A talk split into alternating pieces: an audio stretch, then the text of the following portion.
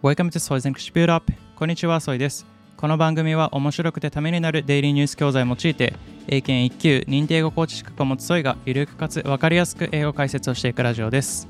今日のタイトルは、Where to take a remote working holiday. リモートワーキングホリデーをするのに最適な場所とはの前半部分です。それでは早速本文を聞いていきましょう。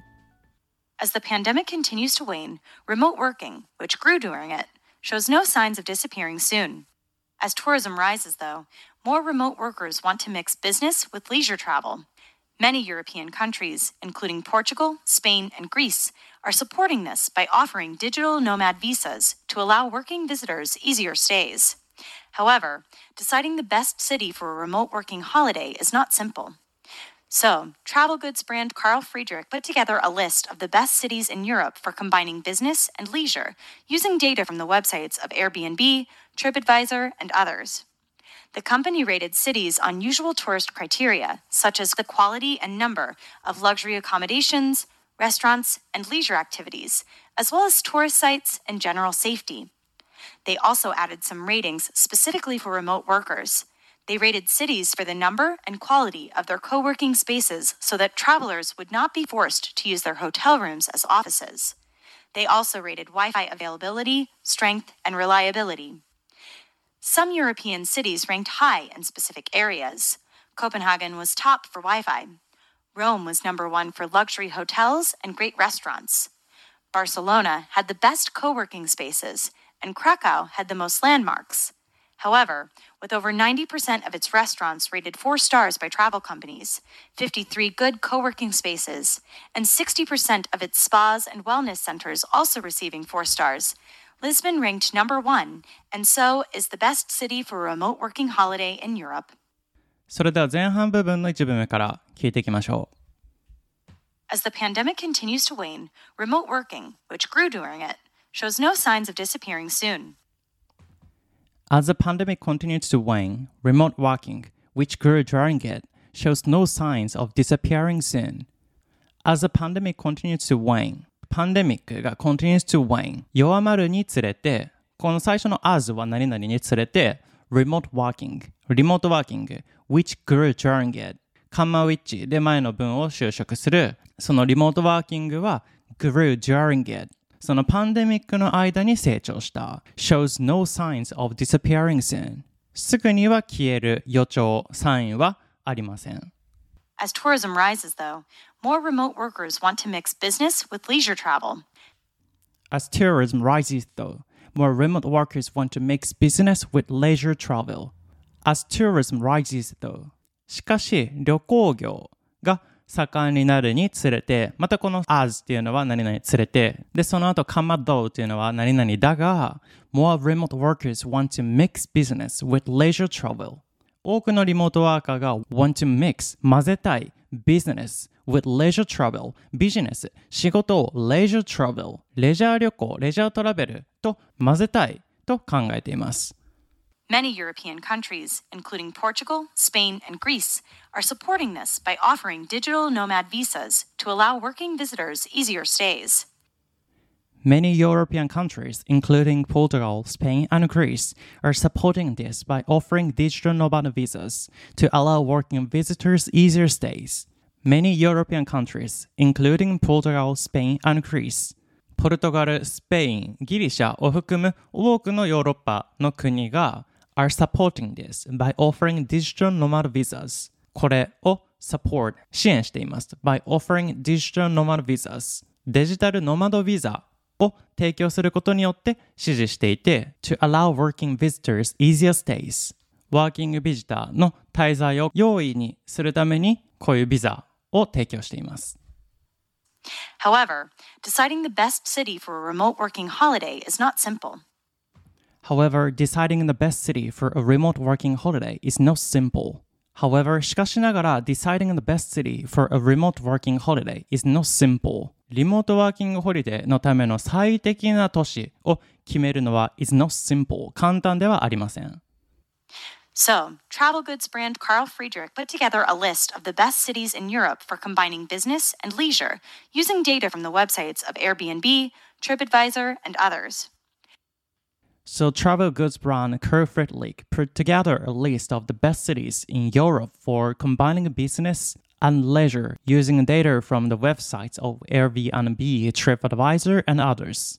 So, なので、travel goods brand Carl Friedrik put together a list 旅行グッズブランドの Carl Friedrik が put together a list list of the best cities in Europe for combining business and leisure ヨーロッパでビジネス、まあ、仕事とレジャー、レジャーをまとめている、まあ、最も適した国のリストをまとめました。using data from the websites of Airbnb, TripAdvisor and others. Airbnb、TripAdvisor とか他のウェブサイトからのデータを用いてリストを作成しました。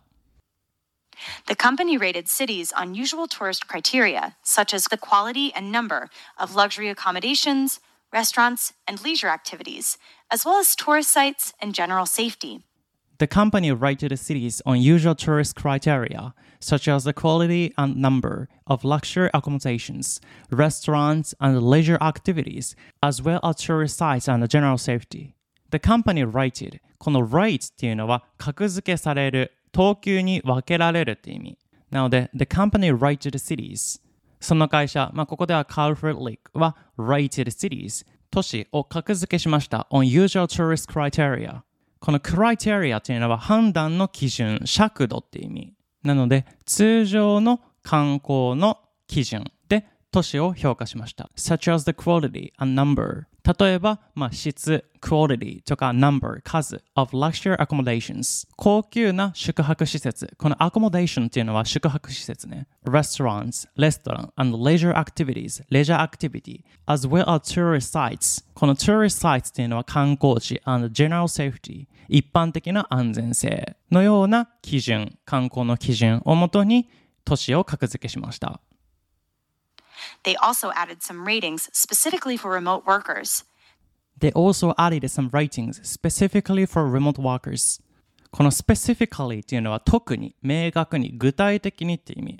なので、they also added 彼らはまた加えました some ratings 評価を specifically for remote workers 特にリモートワーカー向けの評価とか格付けを加えました。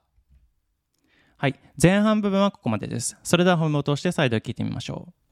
As the pandemic continues to wane, remote working, which grew during it, shows no signs of disappearing soon. As tourism rises, though, more remote workers want to mix business with leisure travel. Many European countries, including Portugal, Spain, and Greece, are supporting this by offering digital nomad visas to allow working visitors easier stays. However, deciding the best city for a remote working holiday is not simple.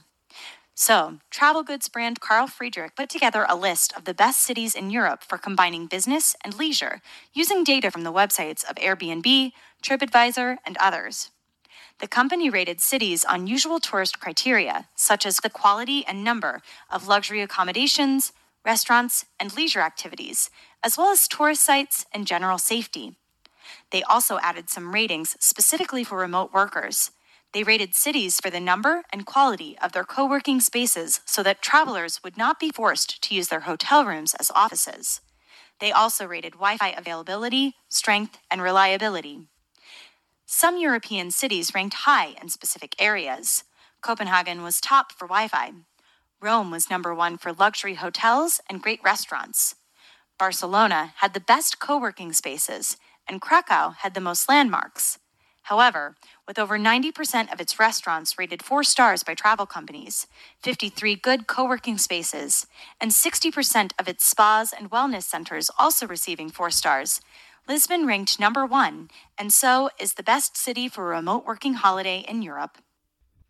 はい、いかがでしたでしょうか？一つね、ちょっと難しい単語が出てきたと思うんだけど、この criteria っていうのが、まあ、ここでは判断の基準とか尺度っていう解説をしたんだけど、これ AA で言ったら、a standard or principle by which something is judged or with the help of which a decision is made っていうね、何かが判断される基準または原則、または決定が下される基準または原則っていう。